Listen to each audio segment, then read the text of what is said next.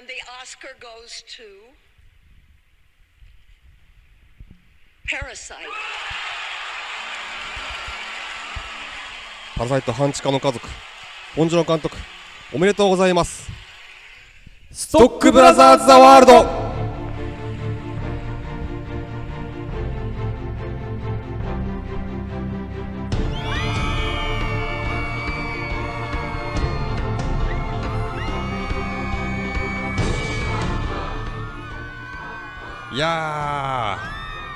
やりましたよ。やりましたね。やりました。あエフェクト。が いやーまさかのね。まさかのまさかの。まさかのまさかの。作品賞を作品賞。いやー大快挙ですね。そうですね。すごいこんなことあるんですね。思わずですね、もう我々も、はい。まああの先週我々ですね、あのはい。心がアカデミー賞に行っていた関なんでちょっとお休みをいただいたっていはいうあたりでごあざいますのようやくねけれども、授賞式も終わって帰ってきましたけどはい、まあ2週間ぶりでございます、はい。えー毎週木曜日の夜8時半からね放送しております。カルチャーキュレーションダバナシプログラムストックブラザーズ・ザ・ワールド、はい。お相手はストックブラザーズブラザーは森重裕介とブラザー2吉井陸斗です。よろしくお願いします。よろしくお願いします。いやー本当に、まあうん。アカデミー賞ということでね、はい。あのー最近年々、うん。まあ、あの某ラジオ番組の影響もありですね、はい。アカデミー賞への注目度みたいなもの そう我々もなんかこう上がってきてるような気もしますけれども、はいはいはいまああれですか、うん。アジア映画で初めての作品賞というところでしょうか？うん。ねえ。しかもあの外国語映画賞、まあ、今年から国際映画賞というふうにお名前変えられているところもダブル受賞ということで、ですね。まあ、計4部門、そう監督賞とね。ねいやすごいですね。いやーまあ、正確にはあの国際映画賞に関しては、うん。あのその国に贈られるというような形になっているということで、うん。まあ、韓国映画界そのものにうんうん贈られたということ、これも非常におめでたいことでございまして、そうですねはい。いやまああのーこの番組でもですね、うん。あの韓国映画最近素晴らしいですよっていうようお話ええなんかやってましたけれども、はいはいはい。なんかそれがこうアメリカでこういう形で認められてるの非常に嬉しいですね。そうですね。うん。まあまあまあしかるべきといえばしかるべきかもしれませんね。そうですね、うん。まあ作品としてももちろんそうですし、うん。その周りのですねなんて言いますかチームワークベンチワークみたいなところも非常に素晴らしかったというようなお話がたくさん聞こえておりますね。あとやっぱりねそのパラサイトだけじゃない韓国映画う自体のまあもちろうんうんん。あの全部とは言いませんけどもはい。まああの総じてすごくあのレベルが高い作品がどんどんいっぱい作られているのでそうですね。まあ。そういう状況もあってということなんいでしょうね。やー、うん本当におめでとうございます。おめでとうございます。いやーということでね、はい我々はそんな中でもうん。通常運転やっていくわけですけども、まあ健康面ですよ。はい。ええついにですね。早速ですけどね。えー2.07はい。この我々私が非常に楽しみにしておりました健康診断がうんうんうん。終了いたしました。はいいやー。結果まだですよね。結果はですね2月末から3月頭ということで、なるほどなるほど。またねこの番組でもあの、うんうん。結果を赤裸々に 結果発表発表したいというふうに思っておりますけれど えも。どうですかその当日のコンディションとかは？いやまあまずですね、いろいろいろやってたわけですけどあのー走ったりとか。まあ走ったりとか あの私あの川でねうん。サップなんかをしておるわけわけなんですけども、はいはいはい。2月から再開をしですね、うんうん。まあ万全であろうとうんうん。いうことで向かったわけでございますよ。はい。であの初めてね僕、うん。あのバリウムうんうんうんそう飲んだりとか。もしげ君あれでしょ？なんかフルパッケージの健康診断だから。やったんですよ。バリウム俺飲んだことないですもん。いやーそうでしょう、うん。いやあれねそのうん。バリウム自体がすごい美味しくないと聞いてたんですけど、はい。まあ最近のものだからなのか、うん。全然なんかプロテインみたいな感じで飲めるんですよ。あそうなんだ。ただねうんバリウムの前にうん。発泡剤なるうん。なんか小さい粒みたいのを飲むんですよ。うん。こう体の中であの多分発泡泡が出るんですけど、うんうんうん。でゲップをこらえろって言われるのが非常に大変でした。あへえこらえるのか。そう。しちゃいけないんですよ、でもさゲップこらえるってさうん、あのーまあ通常ゲップするときにうんみたいなのあるじゃないですか。ありますあります。これしてますよね。そそうなんですよ。の音が鳴ってないだけで。うん。うん。これをするなと。あのそうなんですよ。出すなというここれすら。とでうん。その発泡した状態でおそらく、あのカメラで撮る外側から撮ることによってうん。何かが見えるということなんでしょうけども、あのーですねなんかこう可動式のベッドみたいなものにまず立たされまして。あパラマウント的なというか。いやというかですね、うん。もうもはや宇宙とかに旅立つんじゃないかみたいな立ったまま乗るやつですよ。あの三井グリーンランドのあの雷神ですかね。そうそうそうそう風神雷神のね あの雷神の雷あの神というねあの立って乗るジェットコース素ターがあ晴るんですけど。らしいはい、はい。はいはいあれですね。あのあれみたいなのに乗るんですよ。であのそれがですね逆さになったりとか、うんうんうん。結構この360度回転するわけなんですよ。それこそねまたあの例えになって恐縮ですけど、うん。あのメタルギアソリッド2の,、ええあの雷電が、ええ。ー、と一全裸になって、はい。なんかあのねそういうことされますけど、はいはい。あれですか、まさにそれですね。あららららら。あれに捕まりまして。ほええ。でなんかちょっとね、まあ、うん。そうなってくると、まあ、これ完全に完全にこれ僕の妄想ですけども、うん。あのーお医者さんがね、うん。ちょっとなんかマットに見えてくるというか、あーマットサイエンティストに見える、ええ。ちょっとこの人はなんか大丈夫なのかっていう気持ちにもなってくるわけいやですよ。わかるな、うん。うんでゲップをこらえながらでもね、うん。2回ほどあの小ゲップみたいなものをですねうんちょっとこうちょっとみたいなうん。のを知って、うん。で黙ってたんですよ。うん。でなんかあったら言うだろうと思って、うん。まあ、クリアしたんでうん。多分なんか最小限の小ゲップまでは多分 OK なんじゃないかとなるほど、いうふうには思われるんですがまあまはあなんであれすごい耐えてやりましてですね、それ全裸ではないんですか、残念ながら。うん。全裸ではない願うことなら言いたかった。ねえマットなのはどっちだっていういや完全にこちらっていうことですけども。はいはいはい。まああのとはいえ、うん。そのあの何ですか胃がんの検査なんですが、はいはいはい。それは。それ以外はですね非常にスムーズで、うーん。本当にうん。こんなに簡単にどんどん次々いって、うん。僕の健康が分かるのかと思われるような、うーん。まあの血液なんかはね、うんうん。それなりに取られましたから、うんうんうん。あのまあまああれなんですけどでもねそのバリウムを最初に飲んだ人初めて飲んだ人は、はい下剤を飲んでくださいと言われるそんですよ。うそうそうですよね。うんうん。何がきつかったってこれですよ。うん。もうそれうん。あの午前中にうん。あの下剤飲んだわけなんですけどはい。もう夕方から夜にかけてぐらいまでうん。もうまあ使い物にならないああもうトイレに。もうね、うん。僕は下剤はいらなかったですよ。出るから。っていうぐらい、うん。もう本当に出続けてですね。ちょっとこれがきつかったっていうのはあ下剤りました。か。あの下剤も飲んだことないですね。そうでしょう、ん。うんちょっとできるだけあれはもう避けたいなという気持ちになりましたけれどもはははまはともあれうんうんうん。健康診断終わりましたのひとで、まずね。ええあのなんとか、あのーまあ、これを機にというか、まあ、最後にですねなんかちょっと役所の方に、うん。のブースにちょっと行ってくださいって言われて役所？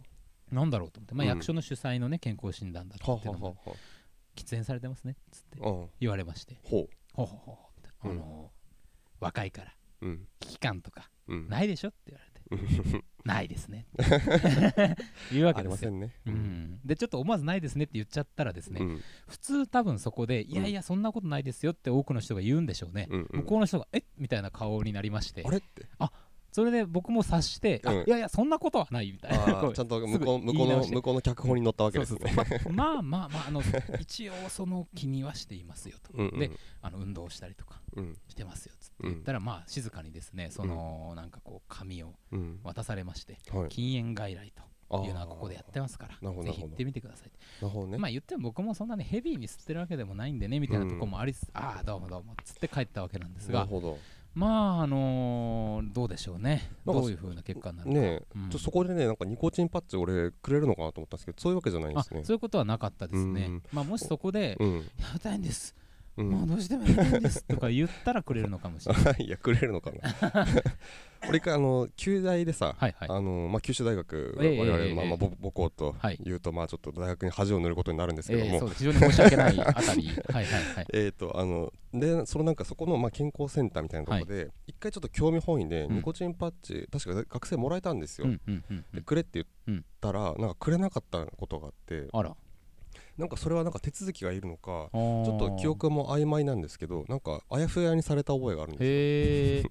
なんかあれですかね処方、まあでも医者ですからね相手はね。え、うなんかねしかもね割とこうそのどんどんおいでみたいな感じじゃないのかと思って、ううんんうん。うん。そうそうなんか自分でちょっとあれを試してみようとは思わないけど、はい。ちょっと買ってみたいなとうん使ってみたいなっていうお気持ちはありまして、そうですね。うん、なんかくれるならね、使いたいですけどね。どんな風になるのかね。そうそうそうそうそうかそうか。っていう感じです。よ、まあそういうことは特にねなく。うん。終わりとりあえずまあまあまあでもそういうのがあったわけですね、したはい。でまあそれでパッケージ終わりと。そうですね。健康診断、フルパッケージ。フルパッケージ終わりました。いやいやいやお疲れ様でした。そうですね。あとはうん。脳だけちょっとやってないんで。脳？脳とかもねやってもらいたいなって気もしますけどね。脳ですか？なんか CT 的な。ああ CT 的な。うん。なるほどね。脳スキャンをされたいなっていうはははは気持ちは。ありますけども。うんうん。まあそれはまたの機会に。ところでございます。はい吉井さんどうですか？いや僕はまあ至って普通ですね。そうですか？はい。あのそのアカデミー賞の、うん。まあ、効果でさらにえっともともと「パラサイト」大ヒットという話はあの、ねはい。してましたけども、さらにお客さんたくさんいらっしゃってうんあの非常にちょっとあの疲れがちょっと溜まっているというとこうんろねえなんかあはいのーパラサイトのチケットを売る夢まで見るという。家帰っててもう疲れでもうパッてふーってこう寝に落ちた時に、うん。こうパラサイトのチケットを売っていて、うんでも完売なので、うん。その次の回を案内するんですけど、うん。間違えて今の回に入れてしまいそうになりあお客さんって行くような夢。でちあょあっと冷や汗かくみたいな。結構怖いですね。そうなんですよ。そんなことはあの実際にはなかったんですけど、夢ではですねそういうちょっとこう怖いシチュエーションみたいなのをねね。見ましたよ。なんか3回ぐらい連続見ましたね、まあねチケット売り場って意外とこうそういう人がいっぱい来るとはいしっかりさばかなきゃいけないし、うん間違いがあっちゃいけないっていう緊張感もありますからね、そうですね。あのーあとはあのほらタイトルをさ、うんうん。お客さんが間違えて言った時にどうするのかっていうの話なんかもあるじゃないですか。うん、結構ね意外とあるんですよね、うん。あのしかもはっきりそんな似てるタイトルとかじゃなくて全然違うタイトルをポッて言っちゃったみたいな、ねえ。うん、その受付に来て。ねでも確かに僕らもその映画まあ最近そのもうモニターとか発見機とかそのネットで買ったりしますけどえ、うん。窓口で買う時ってあの多分タイトルをそんなにちゃんと覚えてなかったりとかするじゃないですか、うんなんか覚えてるつもりだけど、はいはい。声に発することってあんまないから、うんうん。あなんだっけって一緒になりますよね。ありますあります、うん。でまあ後ろに書いてあるんでね、うんうん。冷静にそれを見ればいいんですけどまあ、人が後ろにいたりするとなかなかっていうようなとこもあったりね、ねそうそうそうそう。まあ、パラサイト地下街の悪夢とかねなんかちょっと違う映画になるようなのとかありそうですけどね。でも結構ねまあでもパラサイトっていう多分なんかまあなんとなくその意味が、うん。あの日本人でも結構通じてるところがあるうん単語だと思うんで、うん割と割と言う方が多いですけどたまにたまにやっぱ半地下とかっていう風で来られ,、来られる方もいますね。うん寄生獣とか言ってきたりしないですか？寄生獣はないですね今のところね。多分寄生獣があったから、うん。寄生っていうものがなんとなく多分こう浸透してるんだろうなって感じしますけどね、うん、なんかあれ割とまあ今日の英単語的な話でもありますけど、うん。居候っていう意味もあるらしいですね。パラサイト自体はいはいはいはいそうですね。ね。うん。なんかああなるほどなんて思いましたけれども、まあまあまあちょっとね、あのーたくさんお客さん入ってもらいたいし、はい。今みたいに若いねいろんなお客さん来ていらっしゃるっていうことで、うん。素晴らしいことですけども、はい。まあ、吉井さんのね、うん。ぜひ心の平穏も。ああ。平穏をね。いえいえいえまあまあ、はい、もうたくさん来ていただければと思います。ね。はい、いやー本当に。はい、もうそういうことです。はい、でもねあの、うん。これちょっとオープニングはまだね終わらないんですよ。あ、まだある、はい、今週ね、うん、あバレンタインデーっていうああのあ、なるほど。我々にあの非常に無縁そうですね。まあなというところありますけどまあも、逆に言うと縁がある何かそういう祭日みたいなのあったかなっていうぐらいですけどね。確かにね、うん、クリスマスとかね、うん。ことごとく。そうですね。ノーノーノーカレンダーマンですからねそうです我々はね、はい、はい。吉井さんはないですか？バレンタインデーの当て。当て、うん。当て。当てなあ。まあでも一応あでもねあその僕職場がそのまあ、はい。映画館で結構そのスタッフ女性が多いんですけど、うんうんあすごいんですよ。もうその義理チョコなるものも特にないんですよ。そこがねあのすごくいいなと思ってまして。なるほどうん。素晴らしいですね。そうなんかあのなんですかね。そうあのささよならテレビってはいいうちょっとまあドキュメンタリーで、ええ。一瞬バレンタインデーのシーンが映るんですよ、でその女性社員が、はいはい。えっと、チョコ箱のにいっぱいチョコが入ったその箱を持って、うん。こうもう回って渡していくみたいな、まあ完全に義理チョコというか、うんまあ、そういう感じなんですけどこの文化いるかなってこう見ててやっぱ思って、うん。これは誰が得してるんだろうと、うん。うんだからねそれは、まあ、それがないのは僕全然いいなと思ってるんですよね。そうですうん。いやなんかねもう義理チョコはやめて、うん。あの生きチョコっていうね生きチョコ？で文化をね作ってはどうかと僕は思うんですよ。い生き。あの粋な渡し方をするっていうねそれか。なんかこう去り際にこうポッて置くとかね。いろいろあるじゃないですか。あ、はいはいはいはい。いいねこのチョコの渡し方みたいチョコこう拾ってったらなんかな、うん。あるみたいな、まあやっぱほら映画館というところとしてはですよ、うん。映画を司る人々としてはですよ。つかさどるね司ってはないですけどね。あのちょっとこう、うんうん。あの映画のあのシーンみたいな渡し方みたいなね。ああなるほどね。そういう遊びが広がった方がうんうん。僕はいいんじゃないかなっていう、僕それだとやっぱあれですね、あの壁にあのもたれかかって座り込んではいはい。足をこう前に突き出して、はいはい。座ってちょっと肩息荒くしてですね、うんうん。えっ、とちょっと服もはだけた状態にはいして、はいやられてますねだいうぶね。そそうそう、はいはいはい。やられてるんですよ、うん。で、えー胸元からうん。出して渡した時に生き絶えるっていうなるほどね。たいかなと溶けてますね多分そのチョコがそうねまあ溶けてますね。いいですね。それ粋な渡し方かもしれないですね。パッとこう手渡すシーンって、うん。あのにはそういうなんか戦場のそのなんか最後の手紙、なんかお母さんへの手紙みたいなの渡すシーンがパッと出ましたけどなんかありますか？そういう渡すシーンが印象に残ってそう。ねいやる、特にはないんで ないのかいやとにかくその粋チョコでうん。これはあんま粋じゃねえなと思ったら、うん。これは野暮チョコですねって言いたいだけなところがあってなるほどね。なんかね。まあそれはじゃああれですね。誰がやってもいいと、まあ、そうそう女性に限らず。だからね男性うん女性じゃないんですよ、うんうんうん。とにかくなんかこうバカなねうんうん。ものにして、うん。そういうこう世間のイベントを乗っ取っていくみたいな、うんそういう気概そうですね。がね、うん、まあ、2020年いろいろな、はい。よくわかんないイベントがいっぱいありますから、そうです。あそうなんですよ乗り切っね、ていきたいなんとかねこうね。アレンジしてねやめるのも手。うん、やめてほしいですけどね、はい。一大イベントは本当に。ね。はい、はい。ということでございまして、えー、なかなかやりましたけどもう半分時間が過ぎてますよ。あまあまあまあ今日はちょっとねパパパッといっちゃいましょうかね。えいっちゃいましょう、はい。ということで天が呼ぶ地が呼ぶ人が呼ぶ。映画を見ろと人が呼ぶ。聞け。悪人ども。我は正義の役人。シネマンどころ開門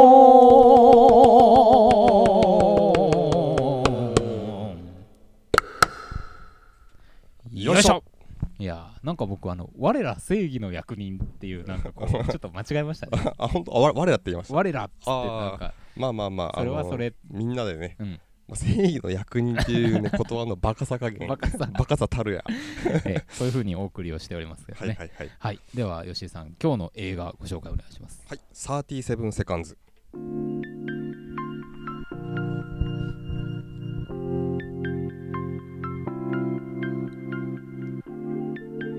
サンダンス映画祭と NHK が主催する NHK サンダンスインスティチュート脚本ワークショップ2016年度日本代表脚本を映画化37秒間仮死状態で生まれた時のことが原因で脳性麻痺になった主人公の自己発見と女性としての成長を実写と漫画の表現を織り交ぜながら描く。主人公に抜擢されたのは大阪府の社会福祉法人豊中市社会福祉協議会に在職する先天性脳性麻痺の加山芽衣さん。主人公の母親役の菅野美鈴をはじめとする実力派俳優陣が脇を固める。はい。ということでございまして、まあはい。このシネマンどころね毎週我々が偶然出会った映画たちを まあね、このシネマンどころの門をくぐれるかどうかを恐れ多くも決済するという映画だ話コーナーでございます、はい。まあ、今週は37セカンズと。そうですね。邦画で。そうですね、まあ割とあの一部では話題になっているというところでもございますけれども、はい。まあ今日、ね。まさにうん。うん。我々見てまいりました、はい一緒に見てきました。はい。はい。どうでした？吉井さん。そうですね。えっ、とまあ今あのあらすじのご紹介あった通りなんですけど、なんか事前に想像したあのストーリーの運びとはちょっと違ったかなっていうところがあるんですけど、まあ、非常に面白く見ました、はい、そうですね、うん。まあなんかこうテーマとしてもうん。非常にこういろんなところでタイムリーなうんうん。テーマでもあるかなというふうにも思いますし、はい。あの役者陣がねうんうん本当に今の説明にもありましたけども、うん。粒揃いと言いますか。そうですね。あの渡辺真紀子さんとかね、まああのインディペンデントな映画からメジャーな映画まで、うんうんうん。まあなんと言いますかどういう位置づけですかね、まあ、母親だったりとか、うんうんうん。ちょっとこう主人公をあののメンター的な立場になるような女性っていうのをやらしたらもううん天下一品っていう女優さんだなっていうふうには思いますけども、はい。まあ素晴らしかったですしまああのーあれです。僕はね、うん。個人的には、うん。あのあの妹遥さんっていう主人公のあのねとある最後の方に出てくる役の人がいますけども、はいはいはい。この方ね、うん。いいなと思ってそうですね。うん。ん。すごい良かったですね。なんかね今後もまた見たいななんて。うん。もともとは結構また違う役でのキャスティングだったそうなんですよ。あそうなんだ。うん。あの主人公の友達の漫画家のの人の役でキャスティングされたんだけども、もあのーまあちょっとこうやっていく中ではいはいはい配役替えがあってっていうようなところでそうなったということなん。ですが、はいはいはいまあこの方は僕すごく良かったななんて思いましたし。いやそうですね、うん。なんかねこうなんて言うんですかね。こうすなんか透明感ちょっと肌はあのタイにまあ彼女がそのいらっしゃるんでちょっと肌はちょっとこう黒く焼けてるんですけど、はい。でもすごい透明感のある感じの人で、あの学校の先生の役だったんですけど、はい。あのね立ち方がねすごいシュッと立そうつっていう。そうそうすごいね。ううん。んなんか佇まいがすごいなんかなんかちょっとねからその透明感が出てるような感じの。良かったですよね、うん。まあ、あとはもう石橋静香さんね「はい。あの君の鳥は歌える」なんかでもすごく、うんうあのーまあよかったいい演技を見せていただきましたけども、はい。彼女も出てますし、うんあの渋川清彦さんね、はいはいはい。まあ、インディペンデントの映画界ではまあおなじみ、うん。まあ、最近はもうメジャー映画界でもおなじみって言っていいんじゃないかなと思います、ね。うん名バイプレイヤーですよね、うんうんもうなんかそういうこう短い時間に出ている役者さんたちの存在感がうん。すごくこう世界の運びというか、うん。うんこう良くしていくというかですね、うんうんうん。感じはありましたよね。そうですねはい、うん。まあ、ただ一方僕はですね、うん、若干ちょっとこう長く感じたなっていうのうん。が正直な感想としてそうですねはありました。それも僕もちょっと思いましたね、ううん。んこの映画115分なんですけど、うんななんでですかね？結構その例えばフォード VS フェラーリが、はい。えっと2時間半ぐらいあるのはいかな、はいはいあれが体感90分ぐらいそうですね。またちょっとね、まあ、うん結構そのワンシーンワンシーンが結構長いはい。くて、で僕まあちょっと一個思ったのはその結構あ、うん。ここでカット切れて次のシーンに行くかなっていうところで行かないとこ結構多くなかったです多かったですね。ねワンシーンごと、うん。それがなんか結構まあ大事であったのかなっていう気もしてて、なんかこのなんか結構気まずい雰囲気とか、うん。なんかこのシーンこの場にあんまりいたくない空気ってあるじゃないですか、なんかそういうシーンとかにいさせるみたいな、ここに付き合わせささせるみたいな。そうですね。うんうん。そういうシーンが結構いっぱいあったなと思って、割とこだわりの結果って感じがしましたよね。なんかちゃんとこう、まあ、ふ逃げずにというかですね、うん。踏ん張ってこのシーンをここまでは描くんだっていうのをちゃんとこうやっていって、っていうのがちょっとこうまあ見ててやっぱりこう体力もつ持っていかれるのでそういうシーンにこそういっぱいこう付き合っていくので、はい。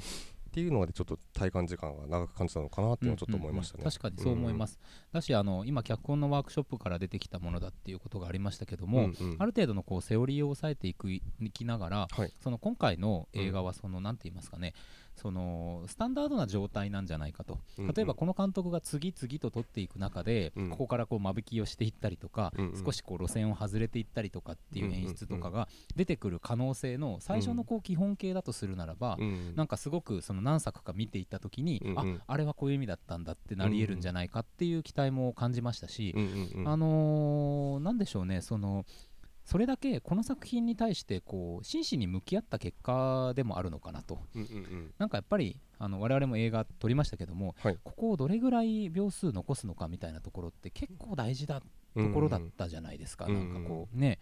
でまあそのあたりがその現場の体感としてうんどれぐらいが説得力があるのかというところ、うん。なのであのいかようにでも例えば見やすく、うん。もっと見やすくすることはできたかもしれないけど、うん。そうすることで非常にチャチな、うん。あのーね。映画になってしまう危険性もあるんじゃないかと思うので、うん。そこは非常に難しいチャレンジをされたんじゃないかなっていうふうには思いましたね。うそうですね、ん。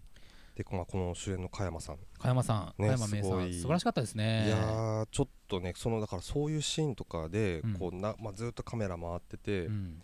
まあ、とかですよ、まあ、それをこうずっと、まあ、常にカメラの、まあ、向けられるのをこう受け続けながら演技するわけですけど、それがこれだけできるっていうのはすごいですね。いやすごいですうよ。ん。いや結構ね普通にまああのー一般に社会福祉協議会で勤められてる方だっていうことじゃないですか、うん。うん俳優さんではないっていうようなうんうん状況ですから、うん。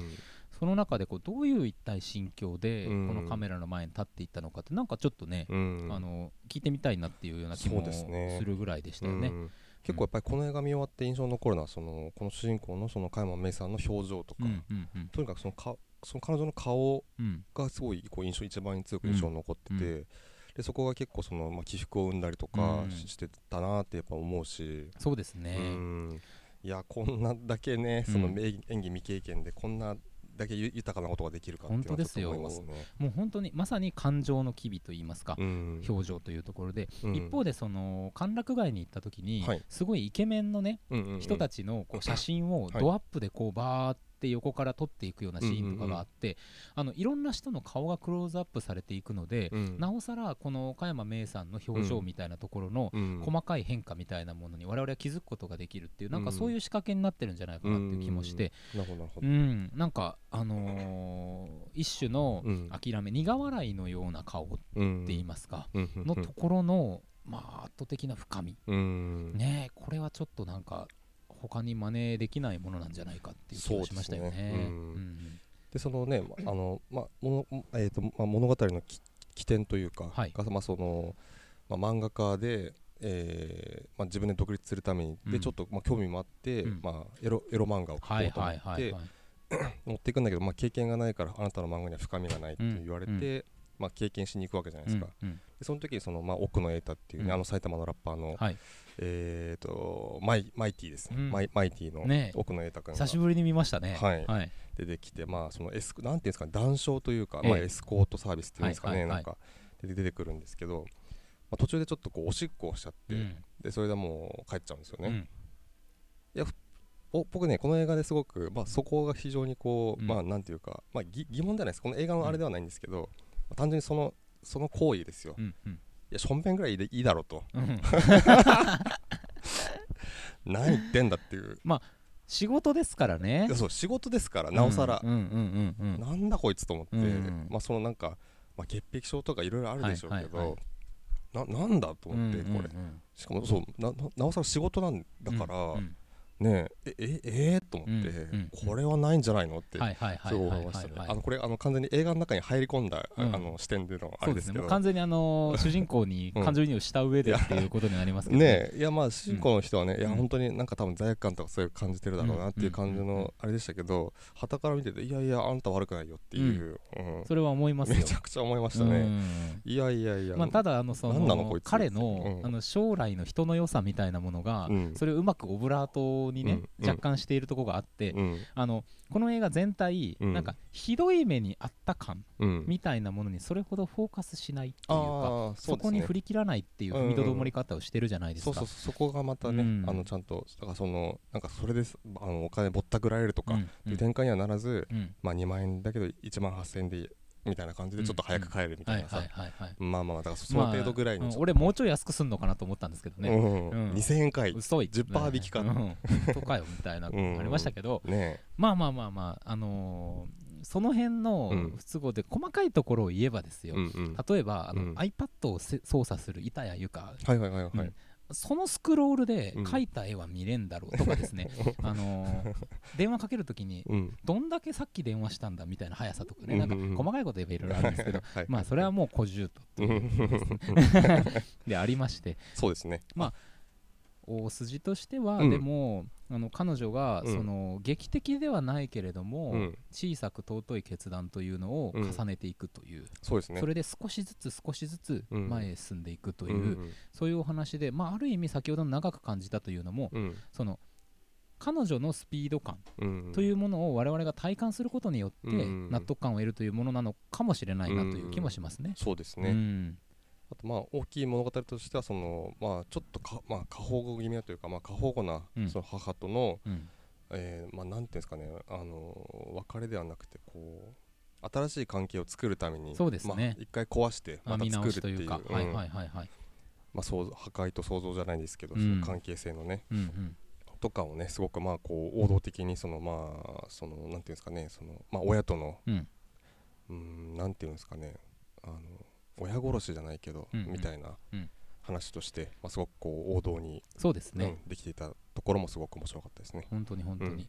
まあお母さんもその過程の中で何かをこう回復していくといいますか、うんあのーだから主人公のうん。加山芽衣さんとしては、うん。あの何かをこう掴み取っていくという、うん。ゼロからのスタートなんだけども、はい。お母さんはマイナスになったものを回復していくというものであって、うん。まあ最終的には少し、えー主人公の彼女が、うん。まあ、自立していくといいますか、うん。なんかそういう兆しみたいなものにはなってますよね。うん。そうですね。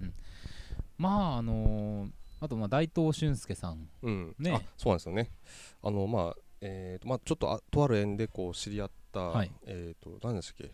介護介護認定士だっけ？なんかあのー介護士さんね、介護士さん、はいはい、介護福祉、はい、介護福祉さんはい、がまあいるんですけど、うん。男性の。うん、がこうまあ出てくると、うん、うん、で結構結構がっつり絡むようになるんですよね。うん、そうなんまあ、ですよ。その彼女を、まあ、ちょっと家出した彼女を、うん。まあ、まずは家に泊めてあげて、うん。で、えーとまああのーお父さんに会いたいというん。でちょっとまあドライブで連れて行き、でお父さんはもういしいない、まあ、そそこでその、まあ、自分には実は双子のうん、あの姉というかうん。がいたということが分かって、ただタイにいるで今度はタイに連れていくというね展開になりまして。そうですね。そうなんですよ。ちょっとねここが非常にちょっとこう僕がいつもこう特にやっぱり日本映画を見てるとやっぱり気になるのが、これお金どうなってんだっていう。そうね。うん。あとはパスポートどうしたパスんだとかね。ポートどうしたんだとかね、僕はやっぱりそのなんかそのあふ普段そのいろいろやっぱ何まあ何をするにつけやっぱりお金っていうのがこうついて回るじゃないですか、やっぱりでああ下からタイ来てるなと思ってもなかなか行けないわけですよ。その金銭的にもね、うん。仕事もありますから、うん。どうしてんだと、うん。まあ、半分嫉妬もあり思うわけですよ。はいはいはい。なるほど。ね、っていうことがちょちょっと気になりましたね。なんかそこの、まあその若干そこがこうファンタジックなうん登場人物の設定だったかなっていう気がしていて、うん。ちょっとこの映画にのリアリティをちょっと書くような感じが若干しました。そうですうん。ね、でまああの彼のキャラクターとしてもそんなに掘り下げないというか、そうなんですよね。どういう感情でこの人は付き合ってるんだろうっていうのはちょっと最後までよくわからない、そこがまたね何かあれば、うんうん。その全て納得いくんだけどその結構都合のいいあの関係性のままそこが終わってしまって、うん彼に対してはどういう思いだったのかとかっていうのがよくわかんない。ねうん。まあこれ今話しながら思いましたけど、うん。まあ仮にですねこの主人公の彼女のうん。視点というものから描いているとすれば、うん。まあ恋の前夜の物語であろうというふうなことをちょっと思って、はい。結局恋の前夜ってうん。あの誰かに、まあ、恋をする前っていうのは他の人に対しての、うん。まあ、目線や解像度というものが非常に低いというか、うんうんあまり周りの人のことが見えていない状態だと思うんですよね。うんで恋をすることによって相手のことを知ろうとしてうん。相手のことをよりこう見るといううんうんうん言いますかね。だからそのその前の段階の話だというふうにするとうん。これはそのまあ主人公自体がうん。そういうふうなあの厚厚みというかうん。薄さで周りの人を見ている状態だと。うんうんでまあ映画としてはできればそれがこう一つ突破される瞬間みたいなものというか、ファッと世界が広げていくし広がっていく瞬間というのを見るわけな見見たいわけなんだけれども、うん。まあ逆に周りの人々はおそらく、うん。その主人公の彼女の、うん。例えばさあのビルがうん。顔に見えるということだったりとか、うん。何かを何かに見立てる一つの視点を出されることによっておそらく世界が広がっていっているというか、今まだ多分提供する側のうん。人っていうようなことなのかもしれないなと思っていて、うん。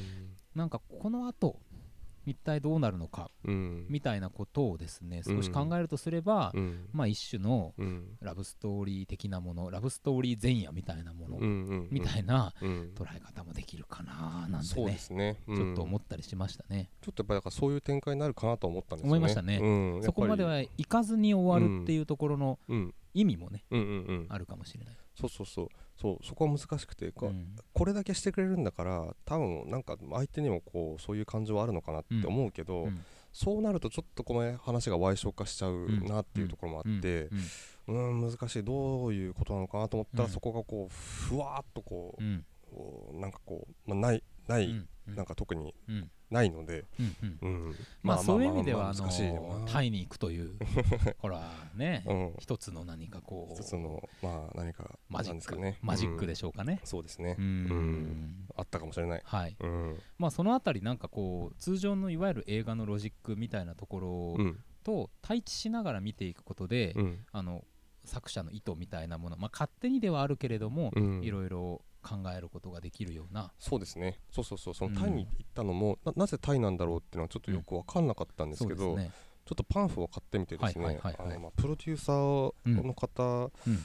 がですね、はい。これちょっとまああのこれまでのお仕事書いてあったんですけど、山口真さんという方で、はい。えー、と近年の主なプロデュースプロデュース作品、うん。えーバチェラージャパンお。シーズン1から3お。お。なるほど。なるほどタイかなるほど。というところですね、うん。そうですね。あのー。かなと、まあ、邪推ですけれども、なんかこう妙な納得感がそうですね。あって。あとちなみにあのこのロケの、うん。えー、とこの撮影の最後がタイでの撮影だったということで、なるほどと、うん。うん。まあ、打ち上げも兼ねてかなみたいな、うん。ちょっとわかんないですよ。うんでもなんかそういうこうなんと言いますかうん。気楽さうんうんうん。みたいなものもうんあってよかったなって感じもなんかしなくはないですけどね。あそう、うん、全然、うん。はい、よかったですよ。ね。うんうんうん、まあでも非常になんか納得感のある。そうですね、納得感のある。ある意味で納得感のある話。はい、というところででございました。はい、どうします？今日。僕は結構あの決済でいきたいと思います。はい。あのぜひあの見てこういう作品こそですねうんうんうん。いろいろご感想なんかいただいてうん我々ももっとこう見識を広げたいみたいなはい、気持ちもありますよね。そうですね、うん、ぜひぜひ見にうん。あのそこまで多分こう大きく宣伝されたりする映画ではないと思うので、うん。ぜひぜひあの皆さん見に行っていただければと思います。この映画を知知った方であれば、そうですね。福岡ではユナイテッドシネマキャナルシティとえっと仲間ですかね。あ、そうか仲間でもやってるんですね。はいの2つでまだほどなるほど。1日3回とか今週やってるみたいなんでうん、ぜひ。そうですね、うんあとやっぱりその障害者の人のその性性の問題っはい。ってやっぱりその、まあ、ちょっと前から若干こう言われるようになってきたかなっていうか、そういうあ確かにそれってあるよねっていうのがちょっとこう、うんうん。共有されてきてるような気がするんですけど、うんね、じゃあどこまで分かってるのかなっていうことを多分、まあ、一個見せてくれる映画でもあるとそう思うのでね、うん。まああの映画で体験としてしっかりとそこを見るとうん。いうことで、我々も少しまた、うん。あの視野を広げていけると思います。ので、うん本当に非常に難しいことだなと思いましたね。そうですね、うん。うんいろんなこうそのハードルをうん。感じましたよね、うんうんそうかそうかと、うんっていうなんかそういうふうに見てうん。いただけるとはい。いいんじゃないかなというふうに思いました、はい。ということで、はい。この作品は決済いやーいやーありがとうございます。ありがとうございますおめでとうごいざいます。いや本当に今日おめでとうございます 上から目線っていうね。ね、明けましてみたいな感じになってますけどね。はいさあ、ということで、えークッキーをまた変えるこの曲とともに参りましょう。はいはい今日の英単語、よいしょ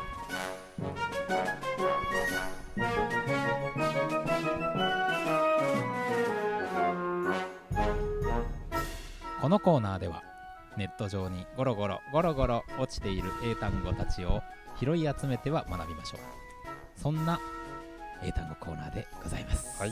さあ、ということで参りましょう。はい今日の英単語はこちらです。はい。フィナンシャル。 financial。うん。はあ。えーと財政財政的な、ほうほうほうほうほうほう。えーえーまあそういう感じですかね。そうですね。まあ、ほぼ正解です。うんえー財政上の財務の財界の金融上のというこれ4つしか意味がないです非常にだから意味が少ないので、うまああのー新しい単語なんでしょうかねこれねあーまあなそうなんですかね。なるほどね。うんなんかこう結構これもさ、そのうん日本語化してるフうんィナンシャルグループとかもどこでも聞くじゃないですか。そうですねねえまあの割になんかぼんやりとしたそうそうそうあそう日本語しか今言えなかったわけですけど。いやーなんかねまあ もうちょっとこう信用とか、うんなんかそういう意味とかいろいろあるのかなと思いましたけども。一応それだけです、うん。まあ財政まあレベルも2ですからね。うん。レベルも2ですから。ね。さあということで Repeat after me、はい。Financial Financial フィナンシャル、One more time, okay? OK、Financial フィナンシャル。なんすかね。ということで今日の英単語のコーナーでしたはい。さあということでエンディング参りました、はい。なんかちょっとね今日も長めになってしまいましたけれども。そうですね。あのオープニングがね、うん。だいぶ長い。まあ、何しろね、はい。私があのなかなかオープニングを終わろうとしないっていう問題。いやいやいやいや。せっかくあのタイトルコール前をね、うん。一発で言ったのに。いや、そうそう。今まで最短のタイトルコールでしたから、ね。えまあその分たっぷり話しましたよと。えはい。はい。ですね。まあまあいろんな映画また2月やってますね、はいそうです。あのーあのーアカデミーでもちょっと話題になってまして、作品賞と取ると思われていた1917とかね、はいえっ、と明日14日金曜日からですね。はい。もあります。でも来週はうん。ミッドサマーがミッドサマーが。やってまいりますよ。いやーもう来るか。ねえ。なんかね、そう前売りのクリアファイル、前売り特典のクリアファイルがはい。めちゃくちゃかっこよくて、あそうですか。欲しいなと思ったらもう近場全部ないんですよ。あらー。いやなんかそれこそやっぱ仲間とか行かないと買えなくて、どうしようとねちょっと、まあ、大ヒットの予感ですかね。いやどうなんどうなるんでしょうね。数が少ないのかちょっとわかんないですけど。いやー、うん。ぜひこのミッドサマーあのまあホラー、苦手だっていう方もですね、うん。一発。そうですね。あのびっくりさせるというより、なんか嫌な気持ちにさせられるそうですねホラーですね。ストックブラザーズ・ザ・ワールドを嫌な気持ちにはさせませんはい。さよならさよならよろしく。